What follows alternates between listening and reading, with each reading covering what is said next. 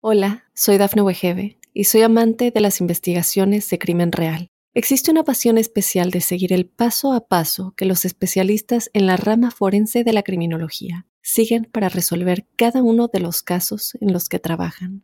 Si tú, como yo, eres una de las personas que encuentran fascinante escuchar este tipo de investigaciones, te invito a escuchar el podcast Trazos Criminales con la experta en perfilación criminal, Laura Quiñones Orquiza, en tu plataforma de audio favorita.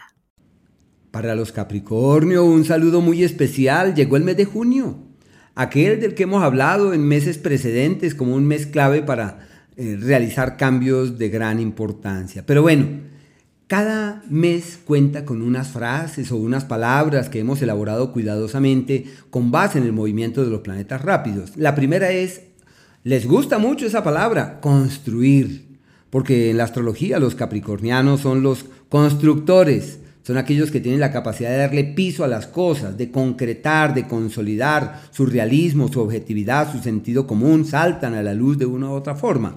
Pero bueno, por ahora como están maravillosamente bien para construir, deben decir, bueno, y si voy a construir, ¿cuáles son los elementos que tengo aquí a mano para poder hacer lo que debo hacer? ¿Qué es lo que debo crear? ¿Cómo debo hacer? Eh, ¿Qué debo recrear? ¿En qué debo hacer énfasis? ¿Hacia dónde debo dirigir esa capacidad de transformar o de crear o de implementar. Y la segunda palabra es organizar. Dos palabras totalmente congruentes con su naturaleza y por eso es el periodo donde es fácil, donde todo se da para cimentar el futuro de la mejor forma. Acciones concretas, eh, iniciativas que se materializan, proyectos que dejan de ser porque se convierten en realidades, ideas que son bellas y hermosas, pero que ya llega la hora de ejecutarlas. Por eso es el periodo de la ejecución, de la concreción. Los proyectos valen, pero es la hora de hacerlos y concretarlos. Pero bueno, el planeta Mercurio hasta el día 10 está en el escenario eh, que regula su capacidad creativa pensaría que eso puede ser muy favorable para el trabajo en aras de establecer las bases para que todo pueda caminar de una mejor forma.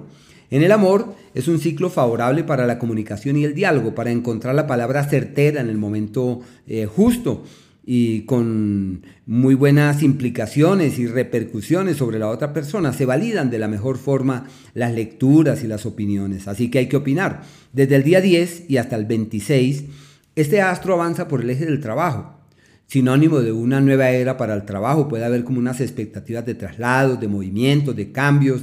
Es normal que se digan a sí mismos, bueno, quiero cambiar de trabajo, quiero migrar a una nueva condición, aunque siempre prefieren lo seguro y lo estable. Pero bueno, se abre la puerta de los cambios de entorno, hablando del trabajo, de validar nuevas posibilidades para el hacer, para generar nuevas cosas, para alimentar otro tipo de motivaciones.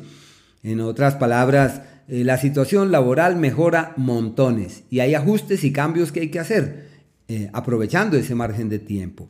Desde el día 26 este astro entra en un nuevo escenario que es eh, decisivo para firmar el papel que estaba por firmarse. Es como la alianza laboral, el contrato laboral o simplemente la sociedad. Todo lo que implique lo legal con el trabajo eh, funciona divinamente. Y en el área de la pareja, la comunicación se convierte en un asidero también que puede ser valioso para destrabar situaciones pendientes, para encontrar caminos de conexión, de sintonía y de coincidencia fiables.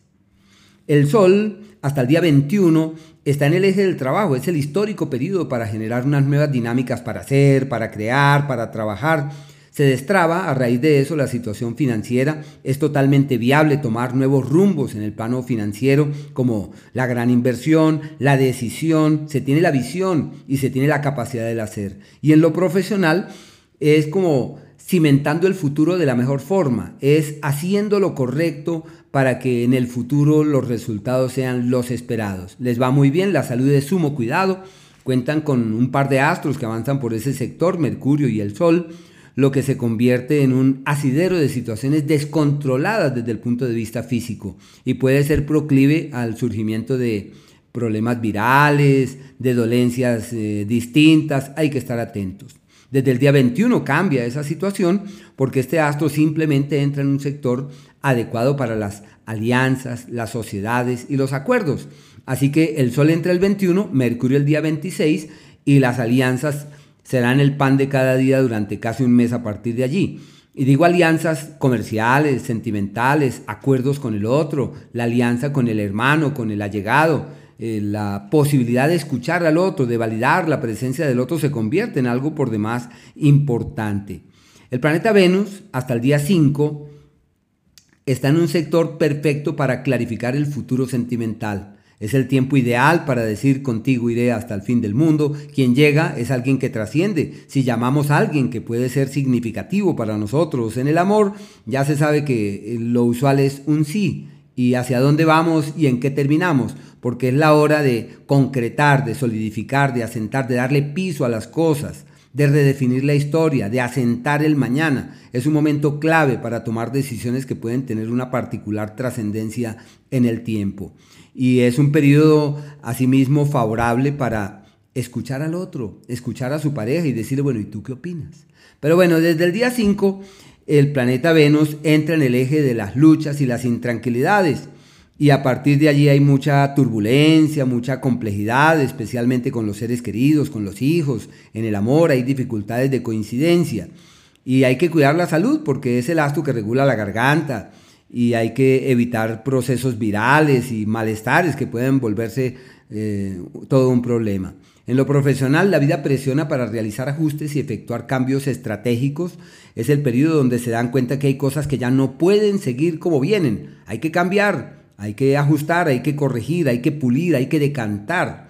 Y por último, el planeta Marte también en el eje de los contratiempos. Para lo que es excelente para los temas místicos. Si los Capricornios dicen voy a empezar a meditar, voy a conectarme conmigo y voy a resonar en tonalidad alta, todo se les da divinamente en esa dirección, como si eso fluyera certera y perfectamente y si tuvieran energías apacibles en esa dirección de la mejor forma. Y si tienen algo pendiente con una propiedad, como una herencia o algo así, eso sí camina perfectamente. La salud de cuidado, eh, lo circulatorio, lo cardíaco, hay que manejar el estrés, las tensiones y la ira.